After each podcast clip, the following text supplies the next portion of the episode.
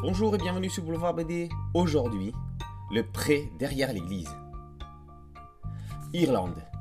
Kilkenny, un paisible petit village dans les années 1930. Paisible? C'est seulement l'image qui semble en résulter.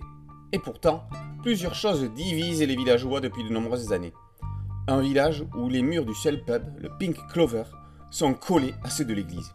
Un village où le curé de la paroisse répète les prêches à destination de ses brebis égarées face au pré derrière l'église pour un troupeau de moutons qui prennent l'homme en noir pour Dieu.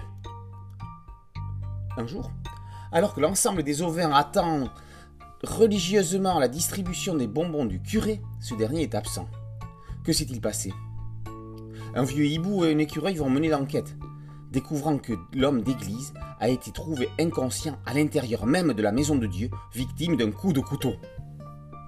Pour les moutons, même s'il utilisait une langue incompréhensible, il distribuait des friandises, et pour beaucoup, c'était une preuve suffisante de son statut de Dieu.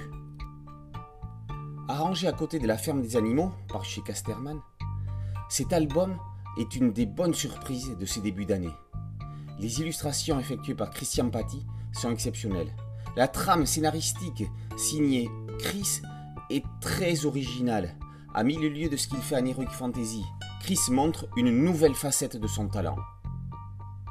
Vu de l'extérieur, l'histoire a l'air toute simple, et pourtant, en ces temps de confinement, la lutte humaine à travers la vision du comportement des animaux présents dans le pré jouxtant l'église est au cœur du sujet.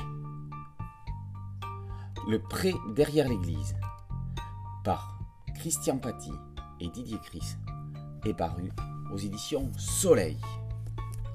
Boulevard BD, c'est une chaîne YouTube et un podcast audio. N'oubliez pas de liker, de vous abonner et d'activer les cloches de notification pour être prévenu des nouvelles chroniques.